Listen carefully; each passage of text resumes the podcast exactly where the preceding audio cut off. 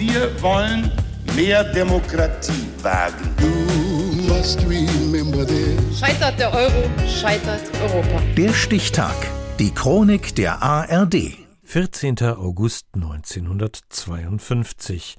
Heute vor 70 Jahren wurden alle Sender der DDR einem staatlichen Rundfunkkomitee untergeordnet.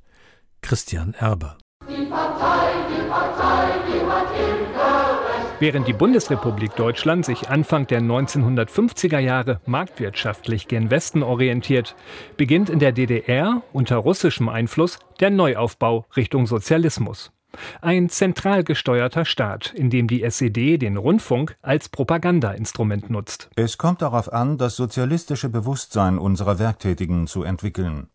Dazu ist es notwendig, die Rundfunkarbeit in der Deutschen Demokratischen Republik in Berlin zu zentralisieren und einer einheitlichen Leitung zu unterstellen. Heißt es in einer Verordnung, die der Ministerrat der DDR am 14. August 1952 zur Konstituierung eines staatlichen Rundfunkkomitees beschließt. In der Folge werden die bisherigen Landessender in Leipzig, Dresden, Halle, Weimar, Potsdam und Schwerin aufgelöst und eine zentrale Leitung in Berlin gegründet. Es entstehen drei neue Radioprogramme. Sie senden von 1956 an aus einem denkmalgeschützten Gebäudekomplex in der Nalepa-Straße im Bezirk Treptow-Köpenick. Ich darf Ihnen sagen, dass Frohsinn und Humor, über deren Notwendigkeit wir so häufig mit tierischem Ernst gesprochen haben, in viel größerem Umfang als bisher in unserem Programm Einzug halten und Ihnen Entspannung und Unterhaltung bringen werden. Erklärt Chefkommentator Karl Eduard von Schnitzler den neuen Kurs der Rundfunkpolitik. Zu diesem Kurs gehört, den politischen Klassenfeind im Westen mit Hohn und Spott zu diskreditieren.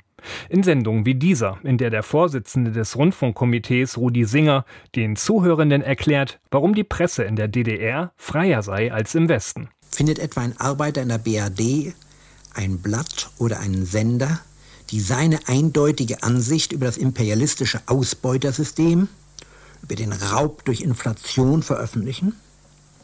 Nein. Die großen und auflagenstarken Zeitungen gehören dort den Springerleuten. Sie dingen die Schreiberlinge, die das Volk vernebeln und manipulieren. Eine klägliche Pressefreiheit. Einheit wollen alle guten Menschen für das deutsche Land. Keine Gelegenheit wird ausgelassen, um den Bürgern die vermeintliche Überlegenheit gegenüber dem Westen zu suggerieren.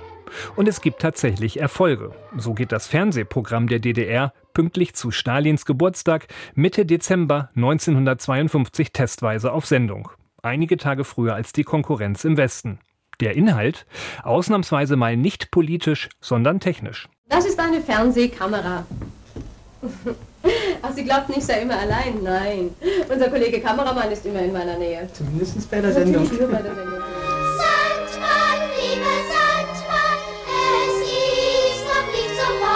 Das Sandmännchen, das Tagesschau-Pendant Aktuelle Kamera oder die Auftritte des Fernsehballetts. Sendungen, die in der DDR eine große Fangemeinde haben. Ironischerweise erwies sich das Fernsehen jedoch auch als entscheidender Faktor für das Ende der deutschen Teilung. Als am 9. November 1989 Politbüro-Mitglied Günter Schabowski vor die Kamera tritt und in einem Nebensatz die Reisefreiheit für DDR-Bürger verkündet. Das tritt nach meiner Kenntnis ist das sofort. Unverzüglich. Mit dem Mauerfall endet auch wenig später das zentralisierte Rundfunksystem der DDR. Beschlossen wurde es heute vor genau 70 Jahren mit der Gründung des staatlichen Rundfunkkomitees.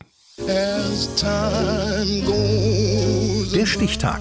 Die Chronik von ARD und Deutschlandfunk Kultur. Produziert von Radio Bremen.